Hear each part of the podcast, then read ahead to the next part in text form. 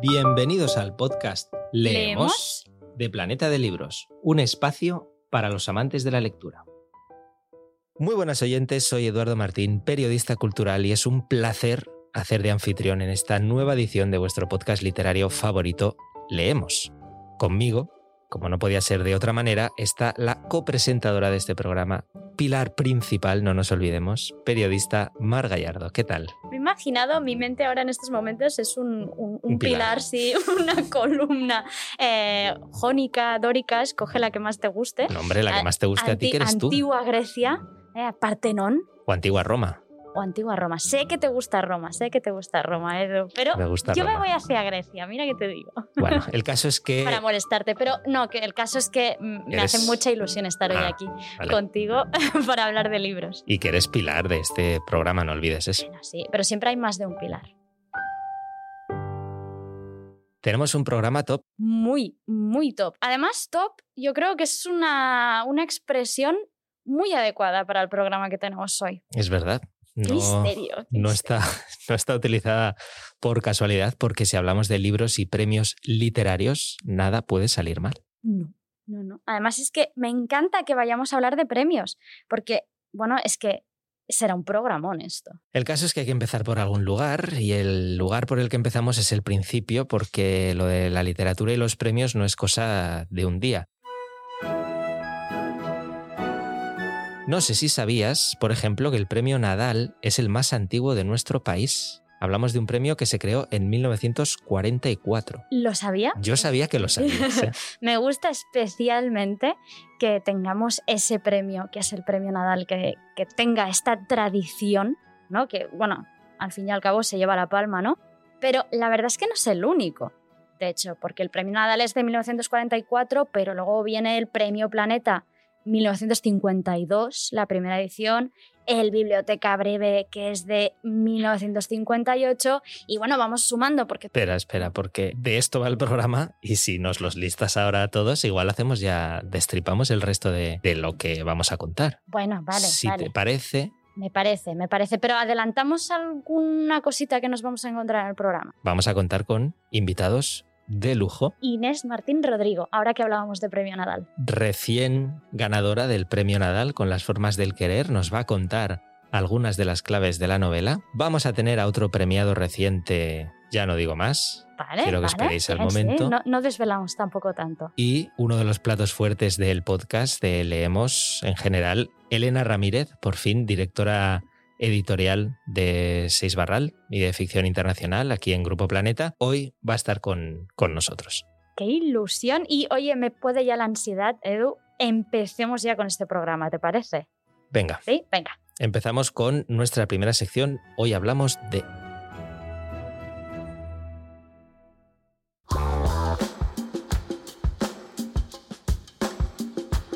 Y la tarea de hoy eh, no es nada fácil porque hablamos de premios literarios y como avanzaba antes Mar, hay muchos muy diferentes y todos muy interesantes.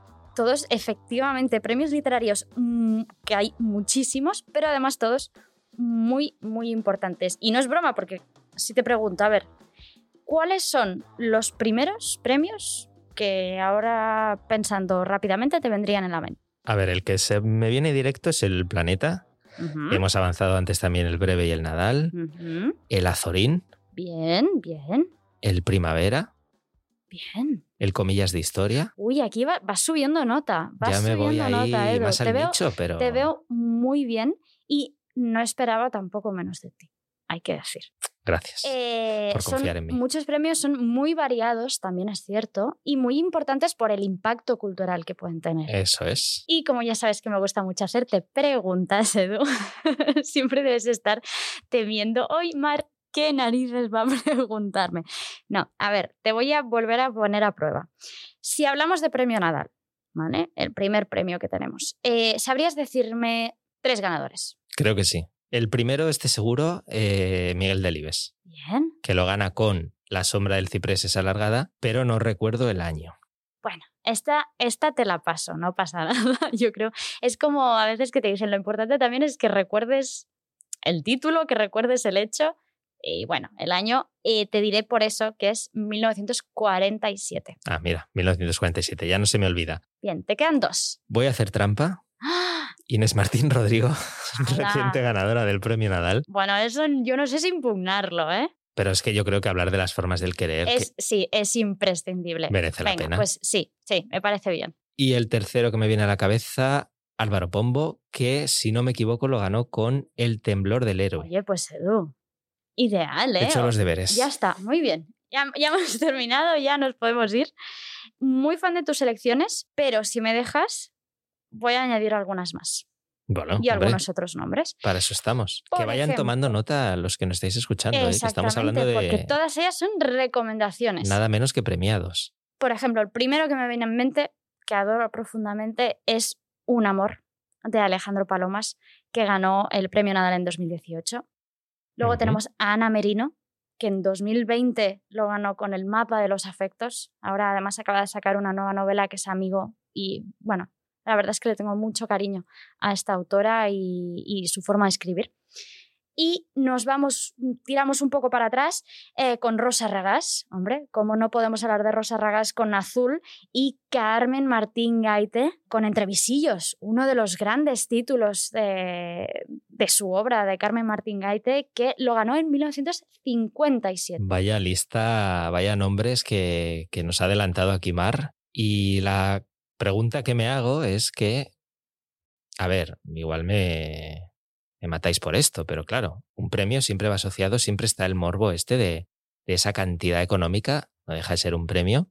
Sí, sí, sí. Es una de las curiosidades, ¿no? ¿Qué es, ¿Cuál es el presupuesto, no? ¿Cuál es la dotación económica que acompaña a, a este reconocimiento? Ese sueño, ¿no? De, de recibir el premio, que te premien además con la publicación de la novela. ¿De qué cantidades estamos hablando?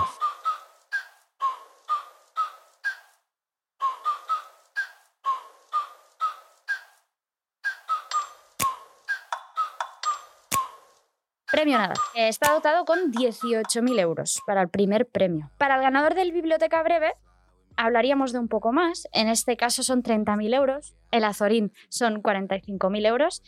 Y el Premio Planeta, que además este año ha aumentado, este pasado año aumentó la dotación, tiene un primer premio valorado en un millón de euros. Ahora Edu ya se está quitando los cascos y está diciendo, oye, yo me voy. me ha salido un plan. La verdad es que eh, no sé si seremos buenos escribiendo, pero lo que sí que sé es el nombre de esa próxima sección que nos vamos ya con ella, que no es otra que Notas al pie.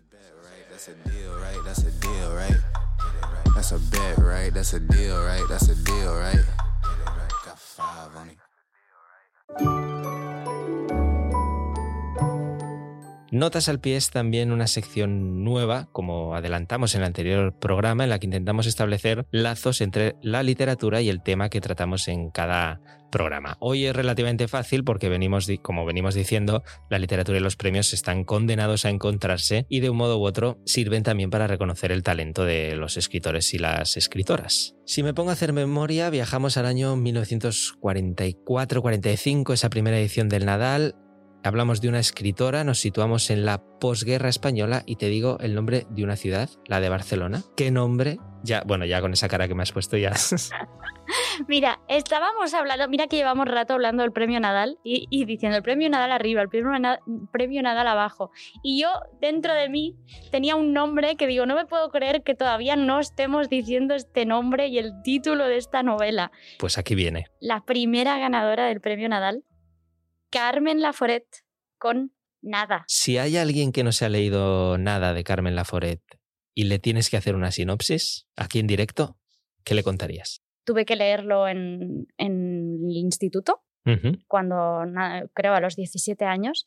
Y, de hecho la protagonista es una protagonista muy joven. Ella se llama Andrea eh, y viaja a Barcelona. Ella es de fuera de Barcelona y, viaja a Barcelona para estudiar en la universidad, ¿no? para estudiar letras. Eh, ella se hospeda en casa de, su abuela, en la mítica calle Aribao. Y al final lo que acabamos viendo y lo que nos acaba transmitiendo eh, esta novela de Carmen Laforet es esa decadencia eh, que vivía la ciudad, vivió la ciudad durante esos primeros años de, posguerra, ¿no? De, franquismo. Y lo hace tan bien que, parece que se desprende esa sensación de, las letras, ¿no? De las frases, de los encuentros que tiene Andrea en la universidad, de, la oscuridad de la casa de su familia. Bueno, no he hecho una sinopsis, pero... No, yo iba a decir que ahora entendéis por qué digo lo del pilar principal de este podcast, que le pido una sinopsis y ha marcado aquí un simposio maravilloso. No sé si aplaudo, me voy no, no, te quedas, te quedas mejor. Me quedo. Pues me quedo para contarte que nada, que has definido muy bien, tiene además una versión en cómic. Es una adaptación que hizo Carlos Stasi, con unas ilustraciones que son preciosas. Cierto. Además, creo, ¿no? Carlos Stasi ya había hecho una adaptación a la novela gráfica de La ciudad de los prodigios de, Mendoza. eso es. Pues esa era una maravilla, así que no tengo ninguna duda de que esta adaptación de nada a, la página, al, dibujo, eh, tiene que ser preciosa. Y atentos porque vamos a presentar, vamos a hablar de esa otra sección, la cita, pero sin olvidarnos de Carmen Laforet y ahora entenderéis por qué, porque hoy hablamos de premios y por eso vamos a rescatar las palabras de Álvaro Pombo, que ganó el premio Nadal en 2012 con, con esa novela que decíamos, El temblor del héroe, y en aquel discurso Pombo también se quiso acordar de Carmen Laforet, como por supuesto hemos estado haciendo nosotros ahora mismo. Cito textualmente. Una de las grandes novelas de nuestro tiempo que engancha el concepto de la nada de 1945 con el concepto líquido de la nada de 2012. Ahora estamos en una nada menos sustancial todavía, en una insustancialidad resbaladiza y giratoria más profunda aún de la que teníamos después de la guerra. Me pareció la mejor novela del mundo. Por ella vine a Barcelona en 1975 y vine directo a la calle Aribau, donde todo sucede. Esto es curioso porque, por ejemplo, yo soy de Barcelona y, claro, yo he visto y he paseado por la calle Aribau mm, durante toda mi vida, ¿no? Y entonces quizá no tengo esa, ese pensamiento de al leer la novela irme directamente a la calle Aribau, ¿no? Me ha pasado también que algunas amigas, eh, bueno, tengo una amiga especialmente que le encanta Carlos Ruiz Zafón, ¿no? y ella es de Madrid, y la primera vez que vino a Barcelona lo hizo para, para visitar todos los escenarios de la sombra del viento. El turismo literario. Es, claro, yo, por ejemplo, yo me fui a Victoria hace un par de años, un par de Semanas Santas. Bueno, un par de Semanas Santas no, porque era 2020, entonces ya son tres Semanas Santas. Ah, me fui a Victoria, pero porque me estaba leyendo la trilogía de la Ciudad Blanca y tenía muchísimas ganas de ir a Victoria porque me estaba leyendo la novela, ¿no? Entonces es un poco curioso cuando vives fuera del lugar ¿no? y no conoces esa ciudad, ese pueblo, ese lugar, pero lo estás leyendo o lo estás viendo en una película a veces, ¿no? Puede mm. ser también. ¿Te, ¿Te, entran como unas ganas de hacer ese turismo literario? Sobre todo también porque yo creo que forma un poco parte de la magia de los libros, que al final es la imaginación la que va alimentando ese, ese escenario ¿no? que, que estás montando, que estás leyendo y que luego, por supuesto, quieres palpar. La verdad es que da gusto hablar de, estos novelones. Como da gusto tener estos invitados, nos vamos a la sección de entrevistas, nos vamos a El Café. Y es una sección que, como la propia palabra dice, entrevistas, pues tenemos a diferentes invitados para que charlen con nosotros, para que nos hablen de em, sus novelas, sus trabajos y todos ellos, por supuesto, relacionados con el mundo del libro. Y eh, hay tres platos fuertes hoy, nada más y nada menos. Primer ningún segundo plato, todos fuertes o en todo caso algún postre. Exacto, el postre que nunca sobra, es verdad. Y em, como decíamos al principio, hemos hablado con Inés Martín, reciente ganadora del premio Nadal con su novela Las formas del querer. Es una novela en la que la autora, eh, periodista también, ha querido explorar las distintas formas del querer a partir de, los recuerdos de una familia a lo largo de, toda una vida. Eran muchas las preguntas que le queríamos hacer. Hemos tenido que concentrarlas y eh, entre hemos otras cosas. que aguantar, Edu. Dicho de otra es mejor, lo define mejor eso. Y eh, entre otras cosas, eh, le hemos preguntado lo siguiente: Noray, la protagonista, acude a la escritura, digamos, para sobrellevar un episodio traumático. Entonces, Queríamos preguntarle a Inés Martín cuánto tiene de terapéutico escribir y si es una vía para vivir más intensamente las emociones o, en cambio, para poner distancia con respecto a ellas. Y esto es lo que nos ha contado. No me gusta el plural majestático, ni tampoco hablar por los demás, porque detesto que lo hagan por mí. Por tanto, para responder a esta pregunta haré uso de una primera persona muy consciente del lugar que ocupa y del papel que desempeña. En el caso concreto de esta novela, de las formas del querer, la escritura ha sido para mí sin duda terapéutica, pero no sanadora. Cada vez estoy más convencida de que hay heridas que nunca se cierran y debemos aprender a convivir con ellas, del mismo modo que logramos seguir adelante con esas ausencias que están tan presentes en nuestras vidas, pese al dolor. Escribir las formas del querer fue un proceso catártico, gracias al cual me atreví a mirar, por primera vez en más de dos décadas, en zonas de mi interior que hasta ese momento habían permanecido en la oscuridad. La historia de Noray, de su familia, iluminó esas partes de mí y me permitió verme en el espejo de mi pasado sin miedo al reflejo que me pudiera devolver. Escribir es vivir y, por tanto, sentir. Esta es una pregunta muy típica, pero yo creo que, que importante y para poder saber un poco más de la novela y, y, del porqué de ella, yo creo que es muy necesaria. Entonces queríamos preguntarle a Inés qué quería ella contar con este Las formas del querer, ¿no? Y cuál es el origen de, de la novela. Esta novela nace de una necesidad, la de contarme una historia que llevaba tiempo viviendo en mí, probablemente desde la muerte de mi madre, hace ya 25 años. Como bien escribe Noray en la novela, todo pasa siempre por algo y cuando debe pasar. Y tuvo que llegar una terrible pandemia, de la que aún hoy debemos seguir hablando en un triste presente continuo, para que me atreviera a narrar todo lo que cuento en las formas del querer. ¿Y qué cuento? Cuento la historia de una familia, que podría ser la de cualquiera de nosotros, y su periplo a lo largo y ancho de los últimos 80 años de la historia de nuestro país pero ante todo es la historia de las muchas formas del querer que existen, tantas casi como personajes tiene la novela, y de cómo la más difícil de todas ellas, a veces casi imposible, es la de quererse bien a uno mismo. Es eso lo que Noray trata de conseguir escribiendo la novela que se encuentra dentro de las formas del querer, y solo el lector decidirá si al final lo consigue o no. Y los recuerdos forman parte importante de las formas del querer, ya sea por, para recordar o narrar hechos como para alimentar la imaginación. Queríamos preguntarle a Inés si son los recuerdos la materia prima clave de la literatura o no. La materia prima clave es la imaginación. Lo que sucede es que en ocasiones esa imaginación se agarra a los recuerdos, a la memoria, para jugar con ellos, en el sentido más bonito de ese verbo, jugar.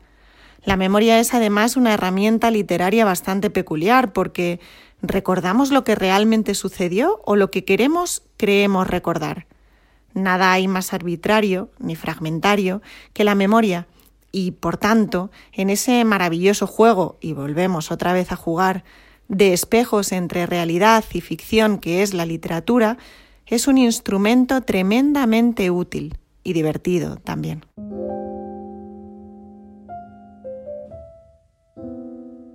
Bueno, Edo, me dejarás decir que ha sido un lujazo tener en este programa a Inés Martín Rodrigo. Eh, además es que te diré que ahora que ha sido hace relativamente poco el, Día de la Mujer, en Planeta de Libros hemos podido volver a hacer un segundo ciclo de charlas con protagonistas maravillosas, con escritoras que nos influencian, que son referentes para nosotros a día de hoy, que lo serán para las nuevas generaciones y en muchos ámbitos distintos.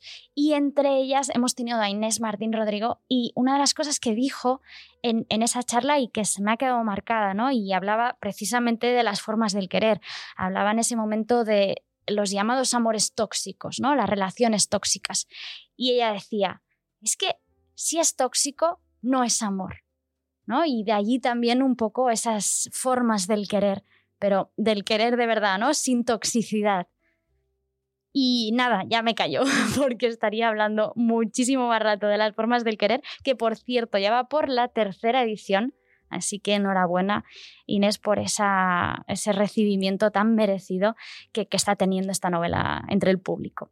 La verdad es que sí, tercera edición y desde luego, si no la habéis leído, leedla ya, mm. porque, porque es un novelón.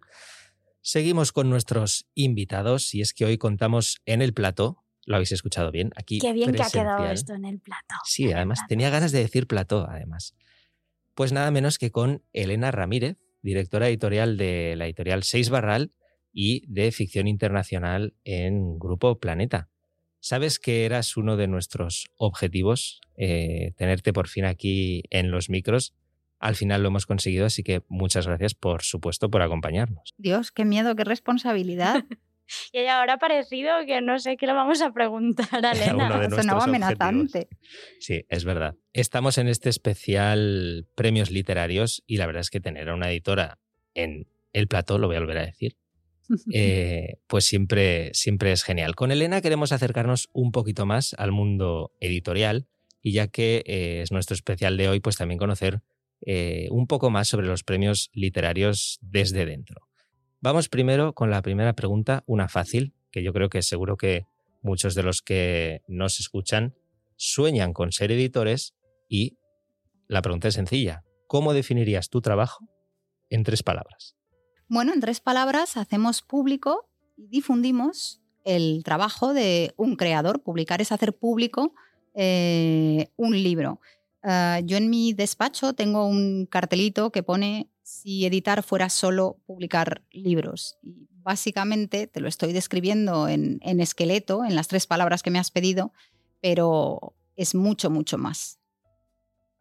Bien, es que si nos podíamos dedicar un programa entero. a eh, hablar de lo que es editar hablar. un libro. Pero me ha gustado mucho el cartel este, ¿eh?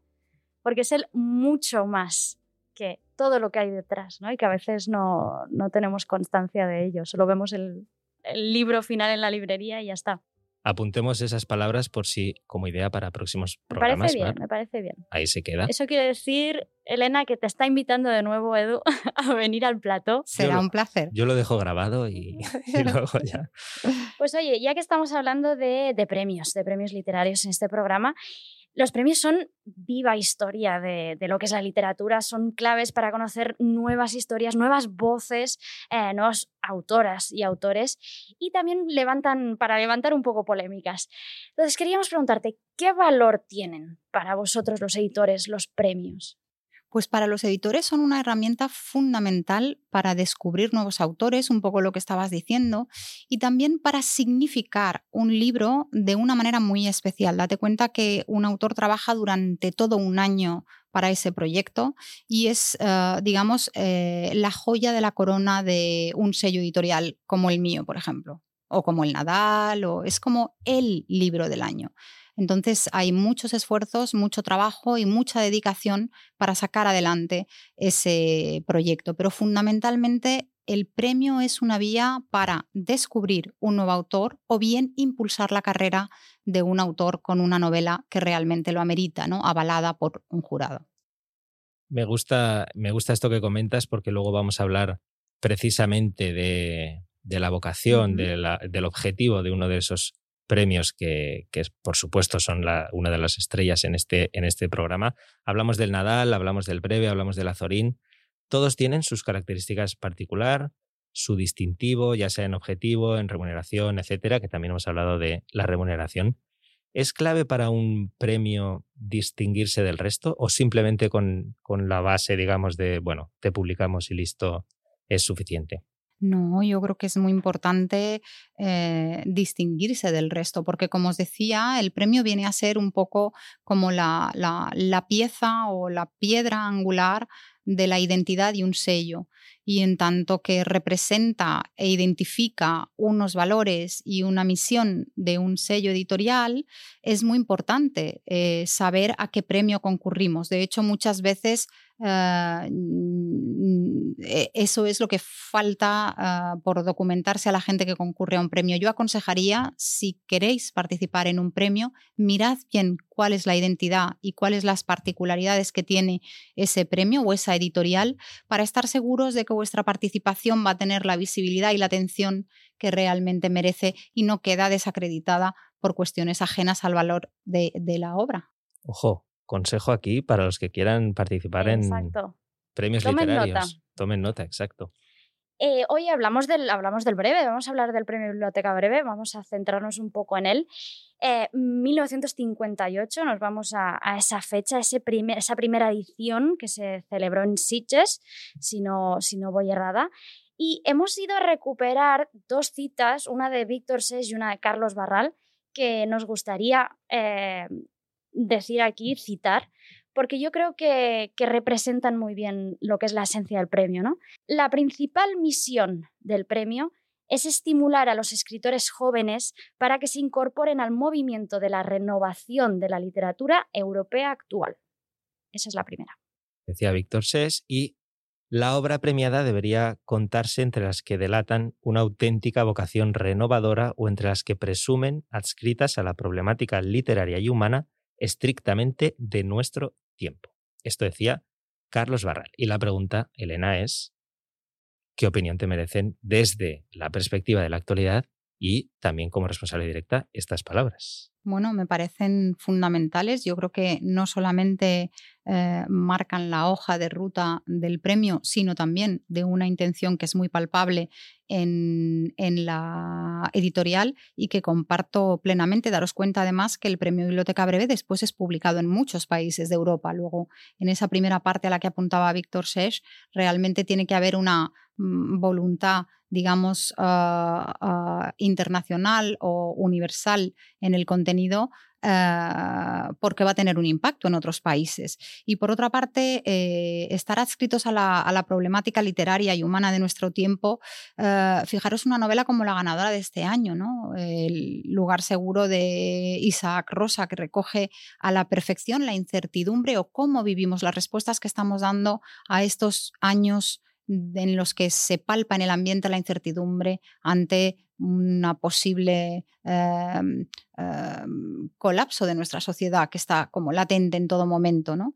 Eh, realmente percibir y palpar lo que está pasando en nuestro tiempo y ser capaz de, contarlo, pero de contarlo no desde el punto de vista de la no ficción, sino desde el punto de vista desde la ficción, sea con un toque de humor, sea con un toque de metáfora, sea con un toque de, es decir, con los recursos de un, de un escritor muy bien armado, es lo que hace que realmente esa novela se signifique entre las demás y claramente cuando la ves dices, uff, esto es muy potente y ese es nuestro breve de este año pues imagínate que esas palabras que dijeron Víctor Seix y Carlos Barral en 1958, a día de hoy, 2022, se están, se están cumpliendo claramente ¿no? a lo que ellos se referían y lo que ellos querían que fuera ese premio Biblioteca Breve. Y aquí una pregunta, has hablado de Isaac Rosa y ese lugar seguro, luego no queremos adelantar nada, pero igual. has hablado de un un invitado. Igual tenemos ahí. Ay, ay, ay, he dicho la palabra. Un invitado, pero eh,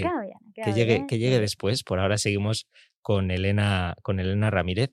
Y una pregunta que mm, es, parece sencilla, pero la verdad es que es algo que, que nos hemos preguntado aquí, que es si crees que se organizan demasiados premios en España o demasiado pocos. Yo creo que no es tanto una cuestión si muchos o pocos, sino del tipo de premio, es decir, hay eh, el, tipo de premio, los premios otorgados por las editoriales eh, a obra inédita, esto es algo casi exclusivo de nuestro país. Para nosotros es tan cotidiano, pero en países como Francia o, eh, en, otro tipo de países son premios a obra publicada. Eh, y con carácter retroactivo, es decir, a las mejores obras de, eh, año, por ejemplo. ¿no? Eh, son distinto tipo de premios y otros países, por ejemplo en Estados Unidos, son más institucionales, son ah, terceras instituciones las que otorgan esos premios o academias, con lo cual, y no hay tantos como, como en España, con lo cual para mí la cuestión no es tanto si demasiados o demasiados pocos o demasiado pocos, yo creo que quizá hay muchos a, obra inédita, lo cual es muy bueno para, como decíamos, para, para, esos autores que se quieren dar a conocer, pero quizá hay pocos a obra ya publicada. Ha habido muchos intentos en nuestro país eh, de hacer pseudo goncures o, o, este tipo de premio, pero nunca ha prosperado, nunca ha salido bien. No me preguntes muy bien por qué. Ya es curioso, ¿no? Teniendo, por ejemplo, como es el premio Goncourt, estando en Francia, que estamos justo al lado, ¿no? Que allí sea un premio, bueno, el premio top de literatura y que luego intentes hacer algo aquí en España y que no acabe de funcionar, ¿no? Y se ha hecho varias veces, ¿eh? como digo, pero a lo mejor han tenido cinco o seis convocatorias y luego esos premios han terminado un poco por, por, por caer, quizá por convertirse demasiado endogámicos, los propios editores mm, formaban parte de... Em, se ha creado ahora un premio nuevo, un premio Mont Blanc, con una pretensión ah, ah, europea, por decirlo de alguna manera, que ha tenido la primera convocatoria este año y se da, ah, como os digo, con fondos europeos. Em, de vez en cuando van saliendo este tipo de iniciativas. Está por ver, y, y, esa obra publicada, os decía, y está por ver cuánto tiempo terminen por, por durar. ¿no? Bueno, veremos a ver qué pasa. Es que hay una este cosa muy importante y es que para, para publicar y para hacer un tipo de proyecto así hace falta mucha pasión y quizá en nuestro país están en las sedes de las editoriales porque hay un equipo de gente que se deja la piel en ello, ¿no? Y, y cuando se organiza entre distintas instituciones termina por quedar algo un poquito más laxo, quizá puede ser por eso.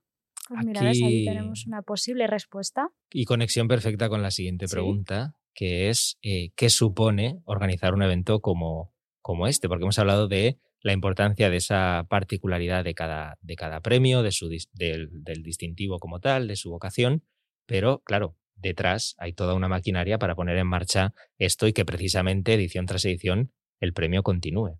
Pues, eh, ¿qué supone? Supone un año de muchísimo trabajo, porque eh, cada anuncio del fallo de un año, ahí queda abierta la convocatoria del año siguiente. Ya estamos recibiendo los manuscritos, se ha fallado en febrero, ya estamos recibiendo los manuscritos de lo que será el, premio del, año que viene. Eh, supone, imaginaros, este año hemos recibido 900 Ah, manuscritos supone una labor de criba, de lecturas, de organización, de, parametrización de los datos de, los, de la gente que va llegando, de seguimiento y luego la improba labor de los jurados para realmente filtrar aquello que ya se ha filtrado previamente, pero llegar a, debatir y dar su opinión sobre determinados originales que pasan a su lectura. Después el momento maravilloso, que es el mejor del premio, de la llamada de decir, hola, ¿eres fulanito de tal? Sí, acabas de ganar. Esa, esa llamada es... eh, maravillosa y hay muchas anécdotas que dejaremos para otra ocasión de, esa llamada secreta. Eh, y luego el, el, momento grande del año, que estos dos últimos años no ha podido celebrarse, que es la fiesta del Premio Biblioteca Breve, el momento en que hacemos público el fallo con más de 200 personas que vienen de distintos lugares de, de España y de Latinoamérica o incluso de Europa para formar parte de, de esa celebración. Y por último, la promoción, que estamos ahora de promoción con Isaac Rosa. ¡Ay! He vuelto a decirlo. Y, es una promoción realmente exhaustiva y muy intensa. Menudo proceso. Sí. Eh, lo has explicado muy rápido y muy bien, pero cuando te pones a analizar cada paso. Un año entero, un año entero. Y, además queríamos mm, centrarnos un poco y pararnos en uno de los puntos que has dicho de este proceso, precisamente, que es el del jurado. Ese momento en el que llegan esas obras, ¿no? Con el primer filtraje, llevan a las personas miembros del, miembros del jurado y tienen que decidir eh, esa obra ganadora antes de hacer la llamada. ¿Qué debe tener en cuenta el jurado para encontrar a ese, a ese ganador? Bueno, yo creo que em, el jurado debe tener criterio para poder distinguir sin estar demasiado apegado a la necesidad comercial alguna, es decir, a ninguna esclavitud ah, vinculada a un interés de la propia editorial y a la vez no ha de ser ajeno de que el premio tiene que tener un alcance grande, es decir, no puede tampoco decantarse por una eh, novela muy minoritaria. Y hechos estos dos polos, que son un poco los que están en los dos parámetros que como editores momentáneos esos jurados son a la hora de escoger una novela, eh, lo que tienen que hacer es... realmente las conversaciones del jurado cuando, cuando seleccionan originales son muy interesantes porque es una conversación de cocina, o sea, de las posibilidades que se podrían. son, realmente son como si fueran cinco editores destripando las posibilidades de una, de una novela. Ojo, no de una novela, sino de aquellas que han llegado a la, a la final. Y con esto lo que quiero decir es que algunas pueden tener unas ventajas, otras pueden tener inconvenientes. Hay que sopesar si esas ventajas, esos inconvenientes, eh, qué consecuencias tendrían. Y cuando sucede un poco lo que ha pasado este año, cuando sucede lo que sucede en otras ocasiones, y es que realmente hay un clamor unánime de esto es un cañonazo, eh, entonces salimos muy contentos de la reunión. Yo creo que los que nos están escuchando se mueren de ganas de estar presentes en esa En esa sala, yo estaba pensando, yo digo, poner allí una, una cámara para poder grabar una de estas reuniones porque tiene que ser algo, algo digno de ver. Y vamos a acabar con otra pregunta que yo creo que también nuestros oyentes eh, van a querer apuntarse bien. Has dicho ese clamor unánime sobre eh, cuando os dais cuenta, ¿no? Que estáis ante algo, ante un cañonazo. Para ti, eh, un manuscrito, ¿qué, debe tener para despertar ese olfato? Y si nos puedes poner un ejemplo concreto de algo que ya se haya publicado o que se esté cociendo, pero que cuando lo has leído has dicho, uff, esto. Mira, decía, mm, decía Kafka que, que, un libro ha de ser el hacha que rompa el mar helado que llevamos dentro, ¿no? Y yo creo que eh, de alguna manera lo que tiene que tener un libro para, para despertar algo es ah, hacerte sentir que conectas totalmente con el texto, ¿no? Cuando de repente como si fuera una onda de frecuencia, ¿no? Hay una, hay una sintonía que, ¡boom!, de repente eh, conectas. Yo siempre digo que para mí el editor es como un zahorí, ¿no? Que fuera con un palito buscando el agua y en un momento dado ese agua vibra. No puedes decir por qué ni por qué no, pero sabes que esa música es música celestial, sabes que está, estás acariciando algo muy bueno. La última vez que la he sentido hace nada con un libro de una periodista ucraniana que espero que cuando se emita esto, ouch, nos lo hayamos llevado porque estamos ahora mismo pasando oferta por ello.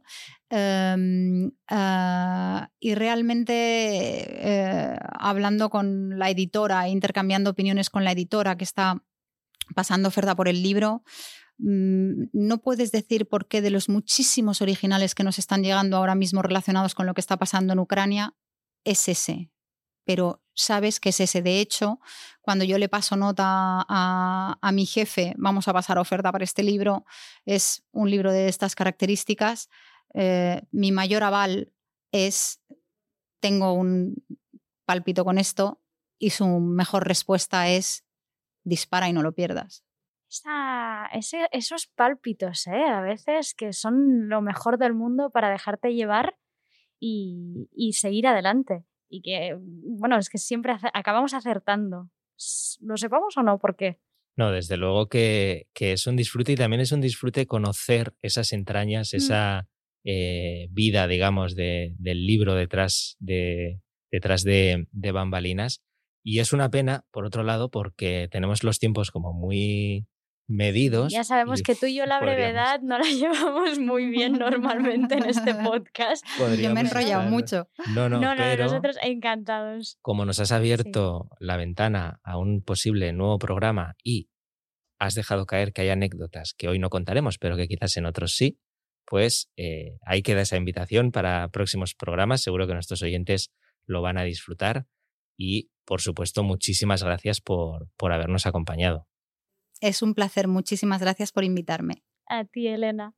Y ahora vamos, bueno, lo hemos ido diciendo a lo largo de la entrevista, pero, por si alguien todavía lo dudaba. Vamos a contar nada menos que con el reciente ganador del breve, Isaac Rosa, y su novela Lugar Seguro.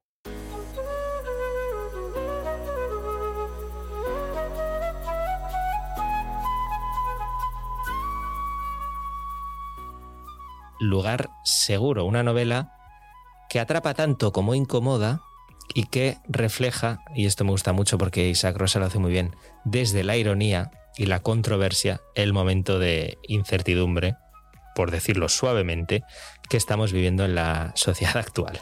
Sí, que a medida que van pasando las semanas, casi que el, punto de partida del lugar seguro se va convirtiendo más en una realidad muy viable, yo creo, ¿no? Él lo comentaba en otras entrevistas que, ha hecho, que está haciendo con el lanzamiento del libro, que realmente, claro, esto se publica ahora, pero lleva escrito ya un tiempo y en su cabeza mucho más. Pero claro, al final la realidad parece que se está comiendo a la ficción. Pero bueno, ¿te parece si le preguntamos y descubrimos un poco qué es lo que nos dice Isaac Rosa y cómo nos define él este, este libro, este premio Biblioteca Breve, que es Lugar Seguro?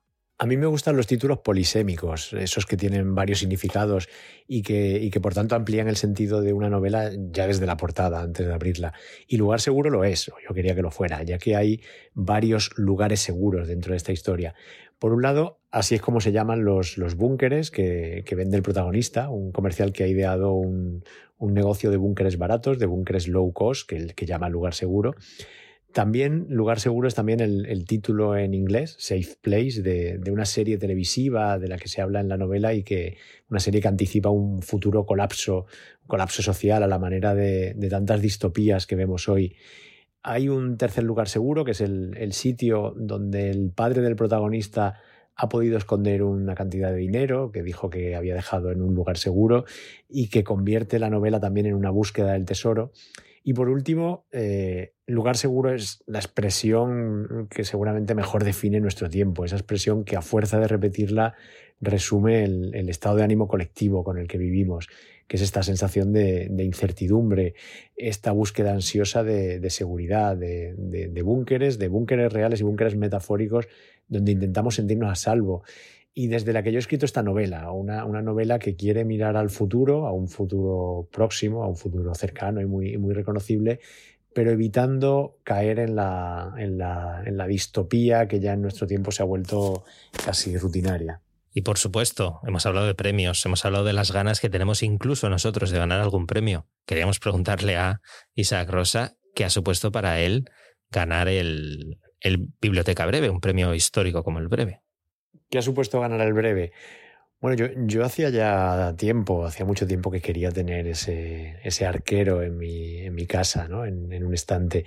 Yo ya había recibido otros premios antes, el, eh, pero el, el, Biblioteca Breve es, o para mí es el, el premio, el premio con mayúsculas, el, gran premio literario en lengua castellana y no hay más que ver la, la, lista de ganadores para comprobarlo. Y no me refiero solo a los, a los grandes autores de las primeras ediciones, que son los que enseguida nos vienen a la cabeza y que son ya parte de, de la historia de la literatura, sino que hablo también de los, de premiados más recientes, empezando por el, que me precede, por, por Juan Manuel Gil, que es autor de una novela formidable.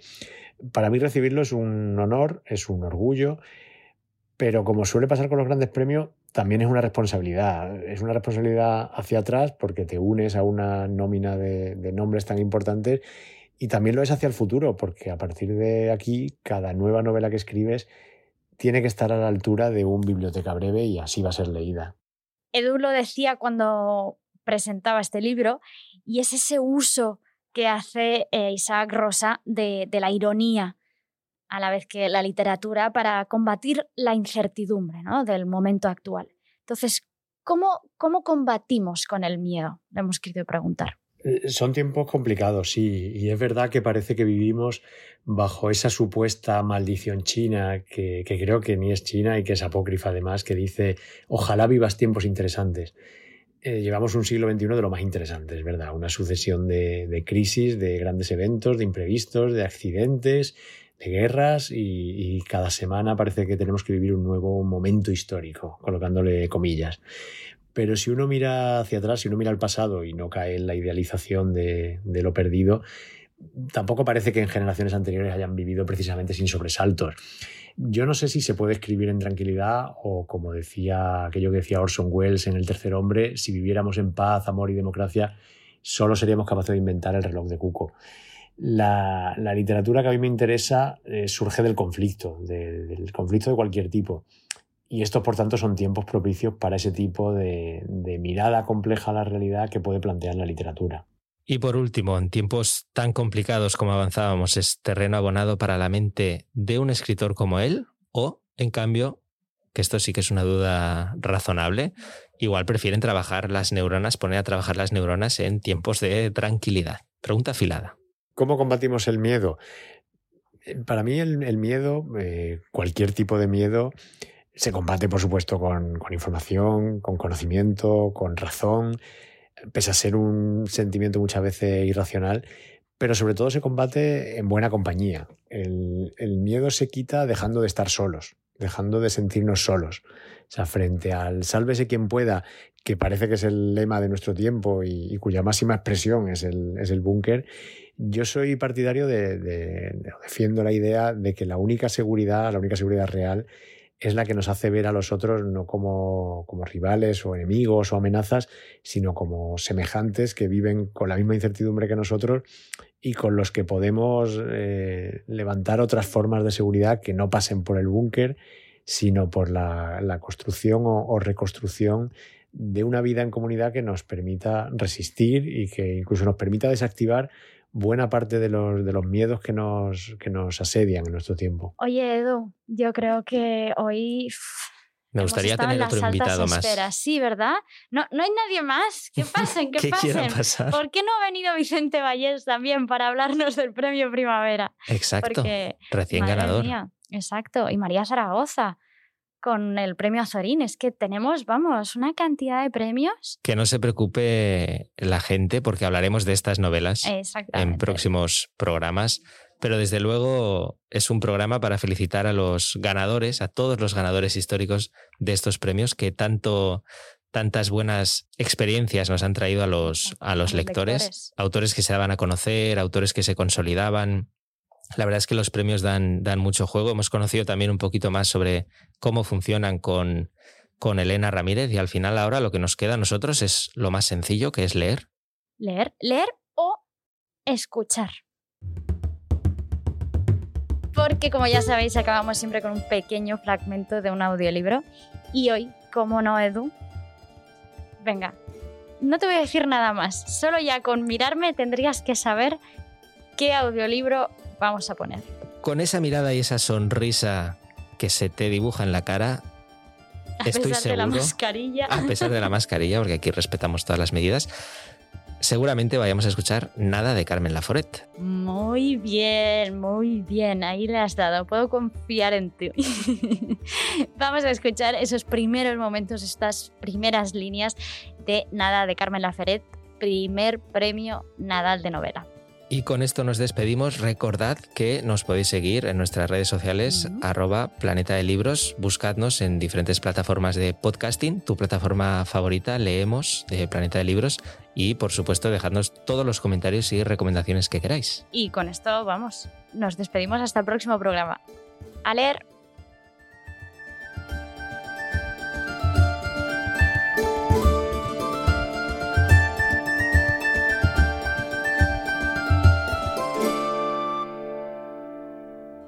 Por dificultades en el último momento para adquirir billetes, llegué a Barcelona a medianoche, en un tren distinto del que había anunciado, y no me esperaba nadie.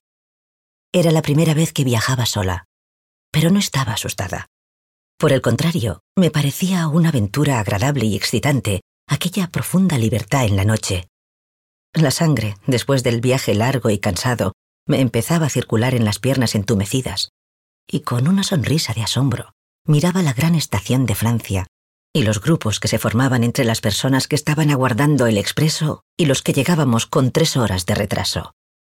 El olor especial, el gran rumor de la gente, las luces siempre tristes, tenían para mí un gran encanto, ya que envolvía todas mis impresiones en la maravilla de haber llegado por fin a una ciudad grande, adorada en mis sueños por desconocida. Empecé a seguir, una gota entre la corriente, el rumbo de la masa humana que cargada de maletas se volcaba en la salida. Mi equipaje era un maletón muy pesado, porque estaba casi lleno de libros, y lo llevaba yo misma con toda la fuerza de mi juventud y de mi ansiosa expectación. Un aire marino, pesado y fresco, entró en mis pulmones con la primera sensación confusa de la ciudad. Una masa de casas dormidas, de establecimientos cerrados, de faroles como centinelas borrachos de soledad. Una respiración grande, dificultosa, venía con el cuchicheo de la madrugada. Muy cerca a mi espalda, enfrente de las callejuelas mismas que conducen al Borne, sobre mi corazón excitado, estaba el mar. Debía de parecer una figura extraña con mi aspecto risueño y mi viejo abrigo, que a impulsos de la brisa me azotaba las piernas, defendiendo mi maleta, desconfiada de los obsequiosos camálix. Recuerdo que en pocos minutos me quedé sola en la gran acera, porque la gente corría a coger los escasos taxis o luchaba por arracimarse en el tranvía. Uno de esos viejos coches de caballos que han vuelto a surgir después de la guerra se detuvo delante de mí y lo tomé sin titubear, causando la envidia de un señor que se lanzaba detrás de él desesperado, agitando el sombrero. Corrí aquella noche en el desvencijado vehículo por anchas calles vacías y atravesé el corazón de la ciudad lleno de luz a toda hora, como yo quería que estuviese, en un viaje que me pareció corto y que para mí se cargaba de belleza. El coche dio la vuelta a la plaza de la universidad, y recuerdo que el bello edificio me conmovió como un grave saludo de bienvenida. Enfilamos la calle de Aribau, donde vivían mis parientes, con sus plátanos llenos aquel octubre de espeso verdor, y su silencio vívido de la respiración de mil almas detrás de los balcones apagados. Las ruedas del coche levantaban una estela de ruido que repercutía en mi cerebro. De improviso sentí crujir y balancearse todo el armatoste. Luego quedó inmóvil. Aquí es, dijo el cochero. Levanté la cabeza hacia la casa frente a la cual estábamos. Filas de balcones se sucedían iguales con su hierro oscuro, guardando el secreto de las viviendas. Los miré y no pude adivinar cuáles serían aquellos a los que en adelante yo me asomaría. Con la mano un poco temblorosa di unas monedas al vigilante, y cuando él cerró el portal detrás de mí, con gran temblor de hierro y cristales, comencé a subir muy despacio la escalera, cargada con mi maleta. Todo empezaba a ser extraño a mi imaginación. Los estrechos y desgastados escalones de mosaico, iluminados por la luz eléctrica, no tenían cabida en mi recuerdo. Ante la puerta del piso me acometió un súbito temor de despertar a aquellas personas desconocidas que eran para mí, al fin y al cabo, mis parientes, y estuve un rato titubeando antes de iniciar una tímida llamada a la que nadie contestó. Se empezaron a apretar los latidos de mi corazón y oprimí de nuevo el timbre. Oí una voz temblona. Ya va. Ya va. Unos pies arrastrándose y unas manos torpes descorriendo cerrojos. Luego, me pareció todo una pesadilla. Lo que estaba delante de mí era un recibidor alumbrado por la única y débil bombilla que quedaba sujeta a uno de los brazos de la lámpara, magnífica y sucia de telarañas, que colgaba del techo.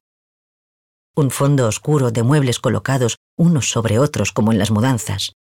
Y en primer término, la mancha blanquinegra de una viejecita decrépita, en camisón, con una toquilla echada sobre los hombros. Quise pensar que me había equivocado de piso. Pero aquella infeliz viejecilla conservaba una sonrisa de bondad tan dulce que tuve la seguridad de que era mi abuela. ¿Eres tú, Gloria? dijo cuchicheando.